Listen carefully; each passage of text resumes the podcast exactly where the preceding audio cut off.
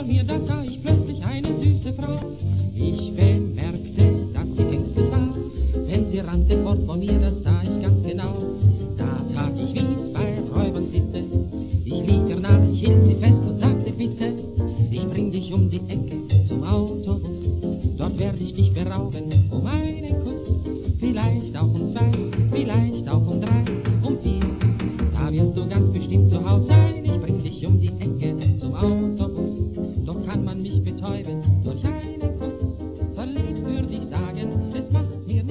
Herzlich willkommen bei der zweiten Folge des Buddelfisch-Funks, liebe Hörer.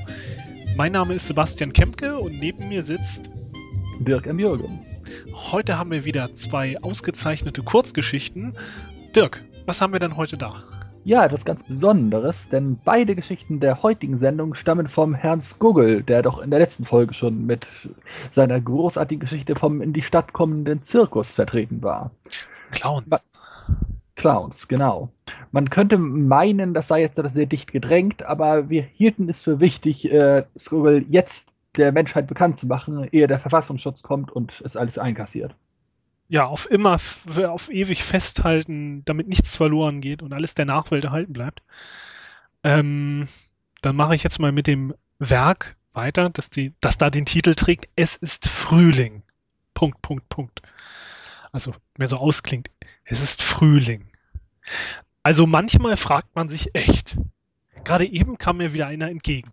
Ende 20 vielleicht. Lächelte, als könnte er kein Wässerchen trüben und pfiff irgendeine Melodie. Kein Lied wohlgemerkt, keinen lästigen Ohrwurm, sondern wahllose Töne. Ich weiß auch nicht. Er war scheinbar glücklich und wollte das auch, dass es auch ja jeder mitkriegt. Ja, ja, wir haben's kapiert. Sowas gibt's doch nur in Peter Alexander Filmen. Ich habe noch nie so vor mich hingepfiffen. Wieso auch? Diese demonstrativ nach außen gekehrte unechte Fröhlichkeit. Ich hätte speien können. Denkt er, das kauft ihm auch nur irgendwer ab?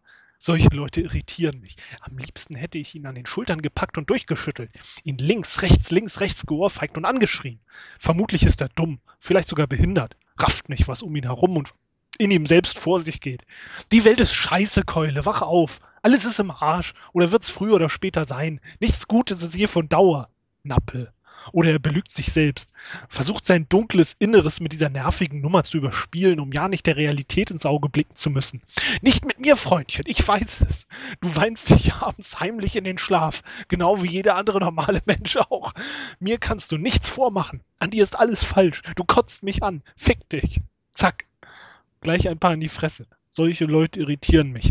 Ich weiß auch nicht. Ich hatte das Bedürfnis, ihm weh zu tun, ihn als Mensch zu demontieren, mit dem Finger in alte Wunden zu bohren und ihm die Seele zu kacken, bis er es einsieht, bis er kaputt ist, bis er versteht. Ihm, ich würde die Bedeutung, ich würde ihm die Bedeutung zeigen, dass die Welt schlecht ist und er nur ein Haufen nutzloses Fleisch ohne Bedeutung.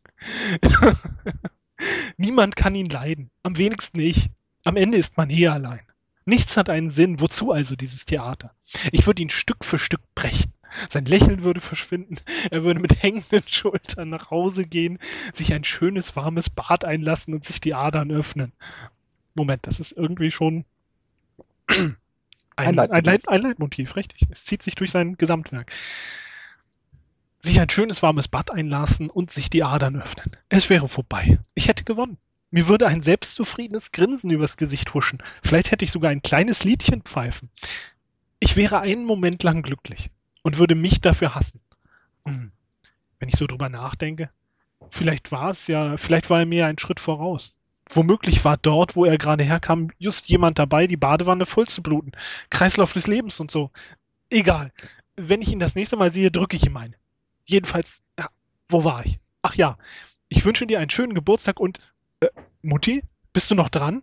Sag mal, weinst du? Ende der Geschichte.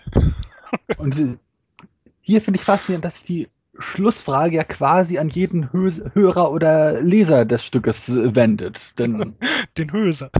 den Höser, genau, um hier ein neues Mischwesen zu schaffen. Denn wir sind für Rassenmischung. Mm. Oh Mann. Und damit sind wir übrigens schon beim perfekten Stichwort, geht mir gerade auch für das nächste Werk aus der gleichen Feder des begabten Autors, das meistens unter Back- und Sacke-Geschichten vertrieben wird. Das haben wir bei der bei der einmaligen Leseprobe bereits auf, ich glaube, mindestens 20 Minuten ausgedehnt, weil wir zwischendurch nicht mehr aus dem Lachen und Fremdschämen rauskamen. Mal gucken, wie lange es diesmal dauert. Beziehungsweise aus dem Weinen und Verzweifeln. Ja, richtig. Wir wollten uns das nicht eingestehen. Unsere männlichen Tränen haben wir als Lachtränen getan. um die Lüge aufrechtzuerhalten. Sind wir gespannt, wie es diesmal verlaufen wird. Ich bin Also- gespannt. Mhm. Ich auch. Heute Morgen beim Bäcker. Ich denke an nichts Böses. Naja, da geht hinter mir in der Schlange wieder jemand auf Tuchfühlung. Instinktiv fahre ich den Hasslevel hoch, als ich mich gerade mental darauf vorbereite, jeden Moment Ninja gleich umherzuspringen und Kehlköpfe zu zertrümmern, steigt mein höchst angenehmer Duft in die Nase. Das wundert mich. Denn meist ist man in diesen Situationen eine Wolke aus modrigem Rentnergemüffel, Knoblauch, Schweiß und der eigenen Fahne vom Vortag gehüllt. Nicht so hier. Es schnuppert nach Frauengut Riechenlassmittelchen und jugendlicher Experimentierfreudigkeit, nach entfesselten Urtrieben, Abenteuer. Ich schaue mich also hoch und entdecke eine zierliche Vietnamesin im knappen Leibchen.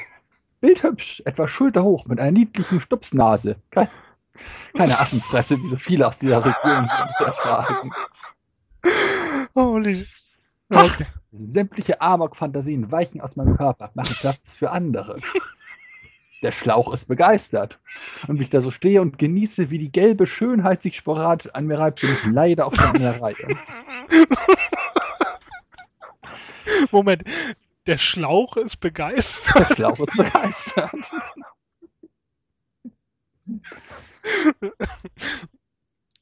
Bitte fahre fort. Ich weise die Bäckersfrau an, mir ihre feinsten Backwaren angemessen anzumessen. Und als ich gerade mein Portemonnaie wieder wegstecke, platzt die Seifenblase. Diese Stelle ist die schwerste. Platzt die Seifenblase. Ting Tong Macker Ding Dang bestellt in fürchterlich gebrochenen Deutsch zwei Becher Kaffee zum Mitnehmen. Wahrscheinlich für ihre Landsleute, die draußen vor dem Supermarkt geschmuggelte Zigaretten verticken. Angewidert gehe ich raus. Damit will ich nichts zu tun haben. Wie soll denn unsere Beziehung je eine Zukunft haben, wenn derlei heftige Sprachschwierigkeiten zwischen uns stehen? Das ist doch alles sinnlos, wenn der verbale Missbrauch ins Leere greift. Mensch, wahrscheinlich ein Baumbereit nichts verstehen. Nee, lass mal, ohne mich. Was für eine Riesenenttäuschung. Apropos Enttäuschung. Gestern Abend habe ich noch erfolglos versucht, eine Kopie von The, La The Last of Us zu ergattern. Der Medimax hat es noch nicht verkauft, als ab zum Saturn. Da stand links so ein leeres Pappdingens, ausverkauft, einen Tag vor dem offiziellen Release. Die hatten zwar noch ein Dutzend PS3-Bundles, aber es erschien mir doch etwas unverhältnismäßig. Wieder will ich schlurfig also zum GameStop. Das ist so ein Kackladen, wo vorlaute Spackos einem zum Mondpreisen die spärliche Ware andrehen wollen. Ich frage die Tussi, ob sie es da hätten. Nein, alle weg. Und überhaupt nur für Vorbesteller.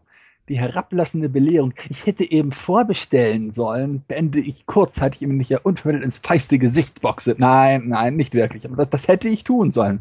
Alle abfackeln, dreiviertel acht. Für den Mediamarkt war es nun zu spät. Also bin ich nach Hause und habe Red, hab in Red Dead Redemption ein paar Blümchen gepflückt. Sind wir hier im Osten oder was? Kommt denn den Pennern nicht in den Sinn, das Angebot der Nachfrage anzupassen? Wir sind jetzt eine Marktwirtschaft, Genossen. Kann doch nicht angehen, dass man sich jetzt schon für Videospiele 20 Jahre vorher anmelden muss, wir für seine Zeit für ein Trabi. Mann, Mann, Mann, wenn ich mir heute viel Hacken ablaufen muss. Rollen Köpfe, du, ich schwöre. Na, jedenfalls, so war ich. Das ist jetzt wäre mir leicht aus dem Ruder gelaufen. Ach ja, dem, dem wohlriechenden Mandelauge von heute Morgen hätte ich echt gerne eine reingesteckt. Aber das war's. Oh Mann, was für ein Scheiß. Okay. Ich sehe es gewissermaßen als so die komplette Tragödie der Menschheit ist hier zusammengefasst. Ich meine, was haben wir nicht drin? Äh, Ernährung, also der Art halt erstmal. Ernährung und Vermehrung. Äh, Andersartigkeit, Rassenkonflikte, Die Angst vor Unterhaltung. Schritten, um sich selbst zu erhalten. Ja, ja. Dann auch, äh, es ist natürlich sicher kein Zufall, dass das Spiel, um das eben gerade The Last of Us ist, es ist eben, die existenzielle Furcht steckt da ja schon im Titel. Es geht da um Selbsterhalt und eben darum, um die kämpferische, archaische Kraft, die er eben im Alltag nicht mehr aufbringen kann, weswegen er eben der GameStop-Verkäuferin nicht ins feiste Gesicht boxt, obwohl sie es ja doch zweifellos verdient hat. Ja, und als Außenseiterfigur, die hier offensichtlich auch äh, in den neuen Bundesländern angesiedelt ist, hat der Autor natürlich auch die Möglichkeit, seinem Charakter da eine ganze Menge mit auf den Weg zu geben, was äh, normale Menschen so ja nicht denken oder sagen würden. Nicht wahr, Dirk? Ja, ja, das stimmt, das stimmt. Ja, ah, Mist. Das war eigentlich eine Falle. Okay. ja. ähm, ich hoffe, dass wir in Kürze neues Lesematerial von weiteren Autoren aus der gleichen Ecke bekommen, dass wir äh, weitere Werke von Skogel und Xenoforge vorlesen können. Ähm, die sind ja sehr unterhaltsam, lehrreich und natürlich auch äh, menschlich vor allem. Menschlich, menschlich richtig, richtig. Ähm, da kümmert sich Dirk mal drum und äh, macht da alle seine Kontakte klar.